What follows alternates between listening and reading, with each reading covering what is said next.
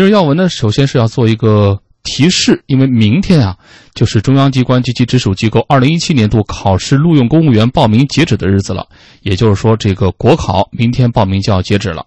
那么截止到今天上午十点呢，我们得到的消息是，仍然有四百一十九个职位无人报考，或者呢还没有人通过资格审查。就看上去相对来说，只要报了，这个希望就还比较大。那么，国家公务员局也希望广大考生结合职位特点和自身条件，理性选择报考职位。那有冷的，自然就有热的。现在热热到了什么程度呢？一起来听听央广记者何源和马哲发来的报道。经过近八天的报名后，二零一七年国家公务员报名系统已经审核通过八十四万九千三百二十八人，超出去年同期五万人左右，平均竞争比为三十一点四比一，高出去年同期的二十八点八比一。由于报名将会在明天十八点结束，因此今明两天是本年度国考报名的最后两天。国家公务员局考试录用司副司长彭忠宝建议考生报名不要拖到最后时刻。报名的最后一两天，往往是网上最拥堵的时间，要给自己留有一个补充有关材料的时间，改报其他职位的时间。从各系统看，中央党群机关招录的竞争比遥遥领先，已经达到九十二比一。其中最热门的职位是民盟中央办公厅的接待处主任科员，其竞争比超过四千一百三十比一。但与此同时，目前仍有四百多个岗位报考人数还没有破零，有一千五百多个职位的报考录取比例低于三比一。针对这种冷热不均的情况，彭忠宝表示，根据历年的经验，通常有三种类型的职位报考人数相对较少。一类呢是对像学历、学位、专业和相关工作经历要求相对比较多，那么条件要求较高的职位；第二种呢是县级以下的职位，报名人数一般要少于中央一级和省一级的职位；第三个呢是经济条件相对落后的，像艰苦边远地区。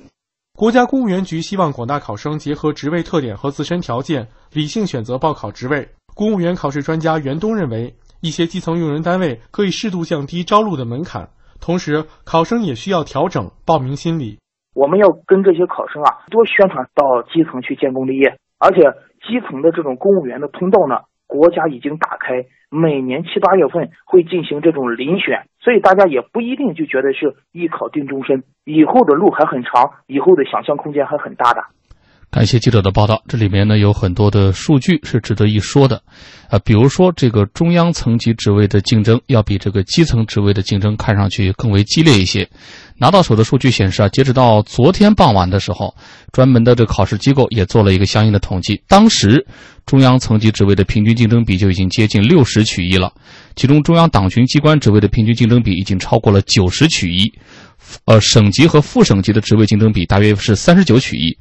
地市级职位的竞争比三十四取一，而县区级及以下职位的竞争比那相对就最低了，是二十九取一。大家可以看一下这个等高线，感受一下逐渐降低的趋势。另外，我们刚刚也听到了，其实从这个报名一开始啊，呃，某一处的这个中央办公厅的接任处主任科员，那个好像就一直遥遥领先，据说是今年最热的。其实从近三年的国考数据来观察，二零一五年的时候报名最热职位的竞争比是两千六百二十五取一，呃。之后呢？二零一六年年初的时候是两千八百四十七取一，现在啊，国考报名还剩下最后不到一天的时间，但是最热岗的竞争程度已经创下了三年以来的最高。此外，还有我们每次都会说到的，就是哪一个门类报的最多啊？就目前来看，截止到昨天傍晚的统计，报考国税系统的人数已经超过了五十万。报名人数最多的十大部门全部来自国税系统，其中报名人数最多的是广东省国税局。就是这三组数据啊，其实都值得一说哈。时间有限，先请出我们的两位观察员，看看他们最关心或者最觉得值得一说的会是哪组数据。张毅老师，我觉得对于国考而言，我们不管是它升温还是降温，我们都应该抱一个平常心，因为国考我们报了报道了很多年，每年都会报道。是，而且就是今年呃国考报名的时候呢，也有很多媒体来反思说，以去年为例的话，我们因为报名人数的下降啊，可能最终的竞争比例呢可能会创下了十二年的新低啊。感感觉呢，可能国考在降温了，但是我们看数据，今年的报名人数，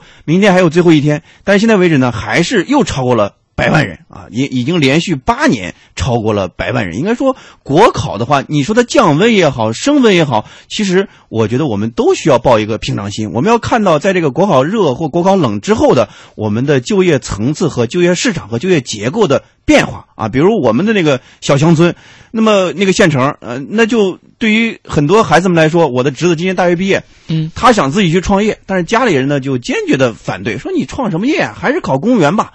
因为对那个小县城而言，你考公务员就是一个不说独木桥，也差不多是一个唯一的一个选择。因为那个小县城里没有什么好的企业，要么就是国企，要么就是国有的事业单位，就是没有更多的选择项。那么大中城市而言，它的就业的渠渠道和方式可能会更多一些啊，比如通过市场化的方式来解决自己的就业的问题。但是我觉得，对于国考而言，对公务员而言，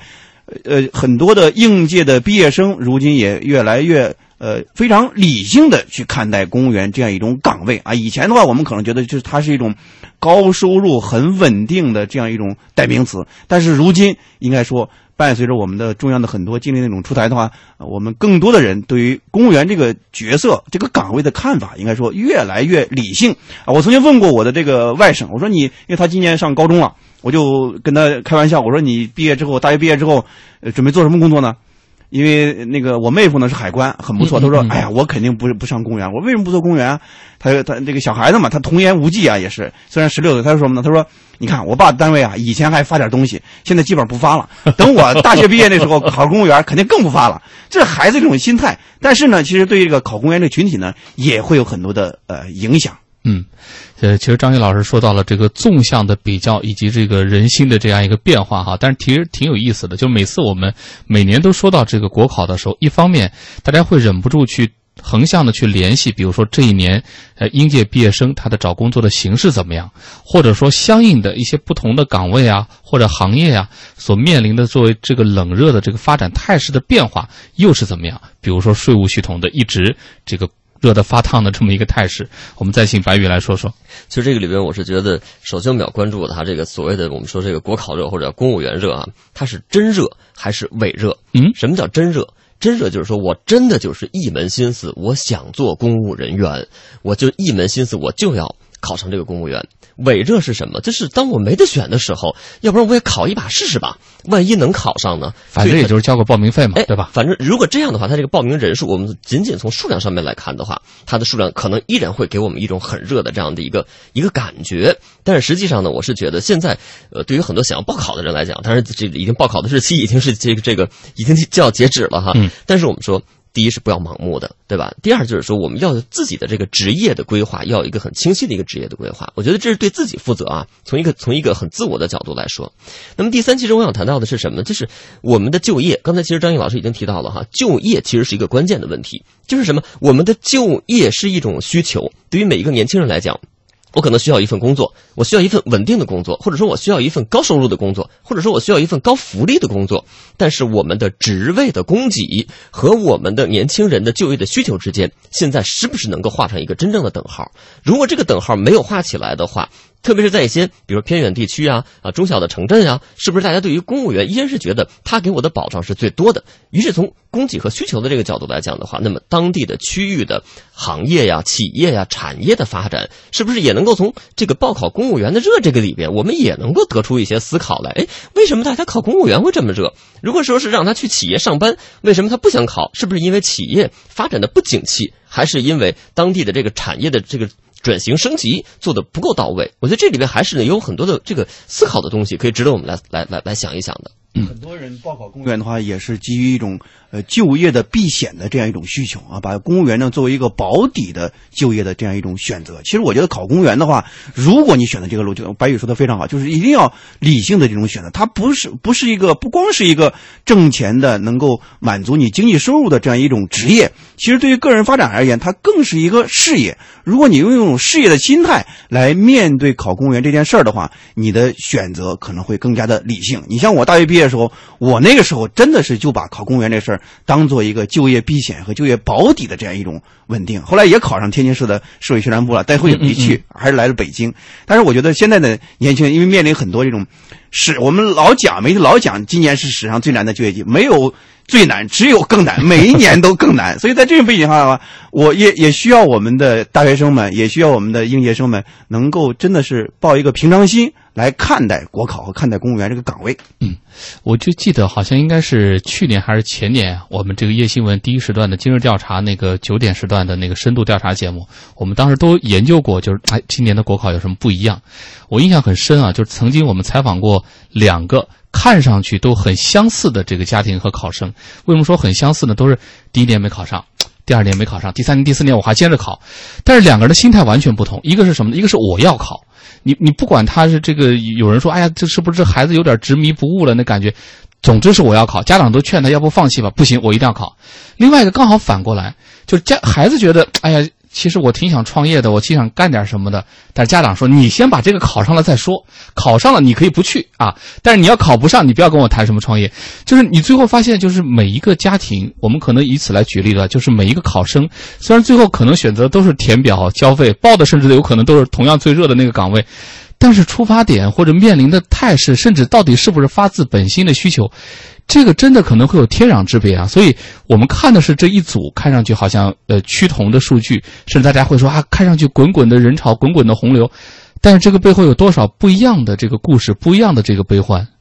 而且就是我觉得我们现在呃真正那个创业这个事儿啊，还真的没有形成一个主要的就业的渠道。啊，因为我们的整体的这种配套的环境，我们的简政放权虽然做了很多，但是你真正的问一些那些创业的群体，你办个证、起个照，真的是还是挺难挺难的。我我采访过很多的创业者，他们跟我讲说，你们别在媒体上，你们经常忽悠说简政放权有什么效果了。其实我们现在办点事儿，真的还是很难的。那么如果说依然是这么多拦路虎的话，你怎么可能让那些创业者能够安心的、舒心的去平心静气的去把更多的心思用在？呃，商业模式的打造和融资的和资本运营经济这种方面去去引引引发这种发展，也正是因为我们在创业方面还依然存在了很多拦路虎，所以也就导致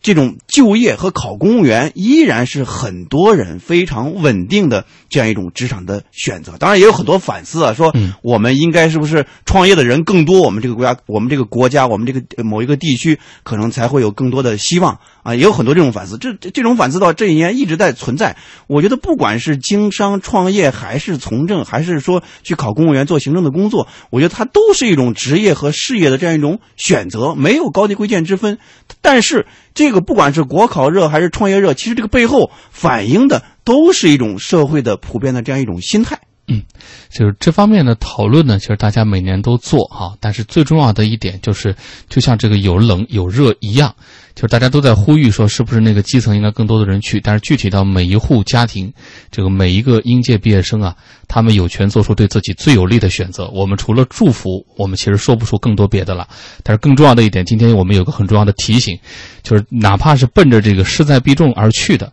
但是先想明白是为什么要去考，不然的话，这真的像张毅老师说的，这个小侄子还是小外甥来着，说考完了就纠结明年这中秋节还发不发月饼，这不是我们希望看到的。